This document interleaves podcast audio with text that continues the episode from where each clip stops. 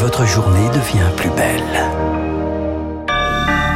Merci d'écouter Radio Classique. Il est 9h passé d'une petite minute. L'essentiel euh, eh bien de cette matinale avec Augustin Lefebvre. Et à la une, l'arrivée de l'Ocean Viking dans le port de Toulon, arrivé il y a quelques minutes euh, après trois semaines d'errance. Le navire de l'ONG SOS Méditerranée euh, transportait 230 migrants qui vont maintenant être pris en charge médicalement et administrativement. Ceux éligibles à l'asile seront ensuite répartis dans différents pays d'Europe. Un accueil exceptionnel, a prévenu la France face au refus de l'Italie dirigé euh, par le gouvernement d'extrême droite de Giorgia Meloni, crise diplomatique entre Rome et Paris. Voilà un sujet humanitaire, diplomatique, mais aussi politique. Oui, car la droite et l'extrême droite française crient au laxisme, estiment que c'est un signal de faiblesse envoyé aux passeurs. Éric Zemmour sera à Toulon aujourd'hui et Éric Ciotti, candidat à la présidence des Républicains, parle ce matin sur RMC de faute lourde. C'est la fermeté qui sera gage d'humanité. Moi, je salue euh, la décision, je le dis très clairement, qui est tranche avec celle de la France, du gouvernement italien.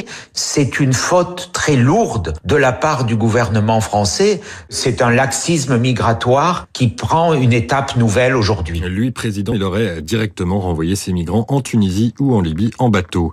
Un policier tué à Bruxelles hier soir dans une attaque au couteau. Un autre a été blessé. La justice antiterroriste s'est saisie de l'enquête. Et puis c'est peut-être un début de commencement d'allègement des mesures sanitaires contre le Covid en Chine. Pékin annonce ce matin l'assouplissement de certaines règles pour les arrivées internationales.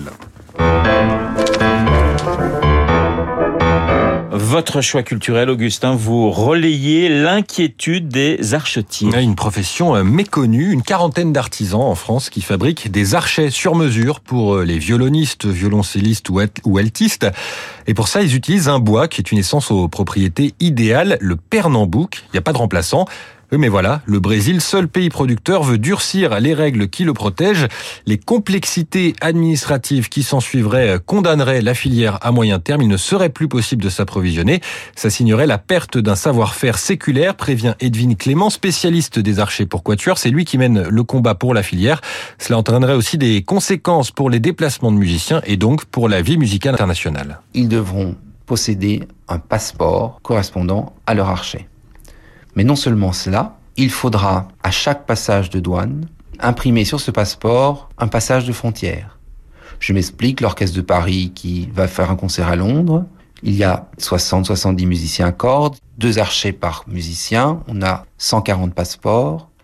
Ils vont devoir estampiller leur passeport pour pouvoir entrer sur le territoire britannique. Ils vont donner leur concert et ensuite, ils vont devoir faire toutes ces opérations pour le retour. Les frères Capuçon, Martha Argerich ou Yo-Yo Ma ont signé une tribune avec près de 200 figures de la musique classique dans le monde cette semaine. Elles soulignent que le secteur s'est engagé pour replanter des arbres, que les quantités nécessaires sont infimes et que les archers ont une durée de vie très longue. On attend aujourd'hui la position de l'Union européenne sur la question. Elle sera déterminante dans le passage ou non de cette proposition brésilienne. Le vote, c'est lors de la Convention internationale sur les espèces menacées qui se tient à partir de lundi et jusqu'au 25. On termine avec la Bourse de Paris. Pas de jour férié pour les échanges du CAC 40 et on retrouve Sylvie Aubert d'Investir, le journal des finances. Bonjour Sylvie, comment le CAC pourrait-il terminer la semaine? Bonjour Augustin, bonjour à tous. Eh bien, il pourrait très très bien terminer la semaine, figurez-vous Augustin. C'est une fin de semaine euh, splendide à la Bourse de Paris après l'annonce par Pékin d'une réduction des délais de quarantaine contre la Covid-19. Alors cet allègement des mesures de restriction sanitaire devrait permettre à la Chine de retrouver une meilleure croissance. Le principal indice chinois ce matin a bondi de 7%, Tokyo de 3%. L'indice parisien pourrait retrouver les 6600 points. Ce serait un rebond de 16% depuis le point bas du 29 septembre. Les valeurs de luxe devraient jouer les vedettes aujourd'hui à la bourse. Vous le savez, elles sont extrêmement présentes en Chine. Hier, le Dow Jones s'est offert un gain de 3,7% pour une toute autre raison. C'était les données meilleures que prévues sur l'inflation aux États-Unis qui ont rassuré. La hausse des prix a un peu ralenti et donc, les boursiers espèrent que la prochaine hausse des taux de la Fed sera de 50 points de base.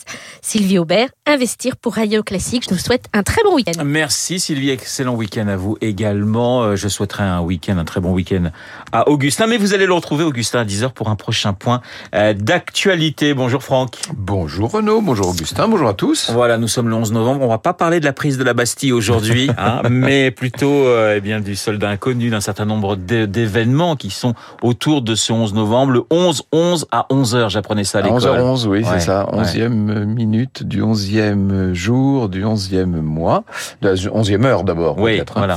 Ce 11 novembre, nous allons essayer de le revivre, de l'évoquer, de parler également de toutes les victimes de cette grande guerre et des autres, de parler des célébrations, puisque c'est le centième anniversaire euh, du jour du souvenir, n'est-ce pas, cette année C'était en 1922 qu'on a décidé que le 11 novembre serait jour du souvenir.